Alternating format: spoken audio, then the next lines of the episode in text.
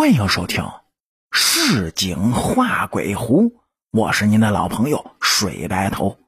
这是我父亲亲身经历的一件事儿。他年轻时候呢，胆子就特别大，一表人才，又念了特别多的书，见多识广，是一身正气。那个时候，像这样的人，在我们东北农村是特别受乡里乡亲尊重的。我父亲呢，当时也不例外。在我们村里，谁家有个大事小情的，处理不了的，都来找他。而我父亲当时那个年纪，估摸也只有二十三四的光景。说是他有个同学呢，姓魏，他奶奶病危了，哎，也请了我父亲过去。我父亲跟着小魏就来到了魏家。一屋子人看见父亲进了门呢。这魏同学的爸爸啊，挺着急的样子，就说：“哎呀，这老太太不吃不喝有好几天了，这前天呢已经咽了气了，身子都已经凉了。哎，可可可是昨天又开始有了呼吸，哎，是是不是没死啊？全家人也挺害怕的。”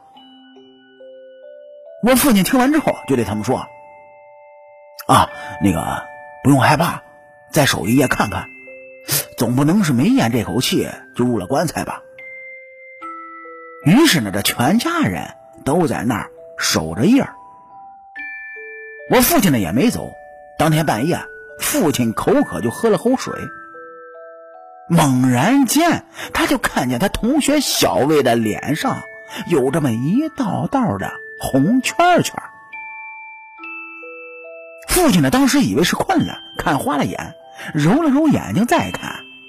还是一道道的圈圈，是一会儿有一会儿没的。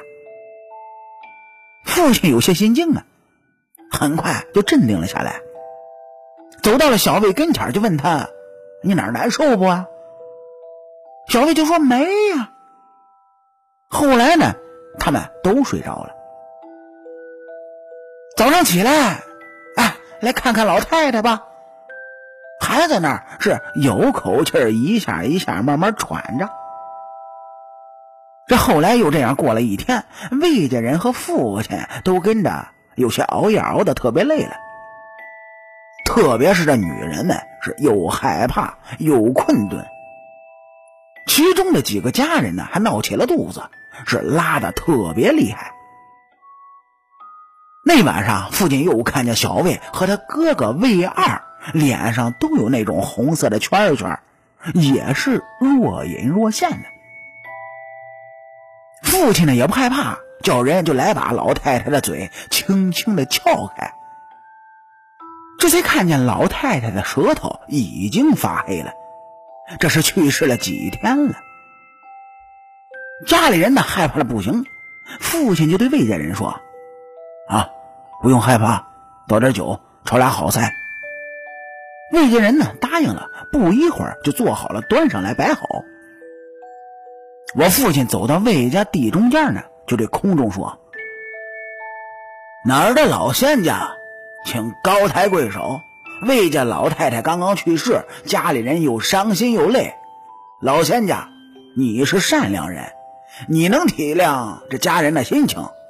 有什么事情直说，别再折腾魏家了。魏家人给你烧香了。”请你喝酒吃好菜，好不好？老仙家，快走吧。说罢就点燃了香，向空中一拜。这时候，只听见一个声音就说道：“这位年轻人，别误会，我是魏家老太太的朋友。听说老太太呀过世了。”来看看他，喝两盅酒。魏家人当时吓得是直哆嗦，也不敢往发生的地方看。这父亲呢，顺着声就望了过去。呃，哎，这不是小魏在说话吗？父亲壮了壮胆儿，就问：“啊，老仙家是哪儿修的呀？”只听小魏在那说道。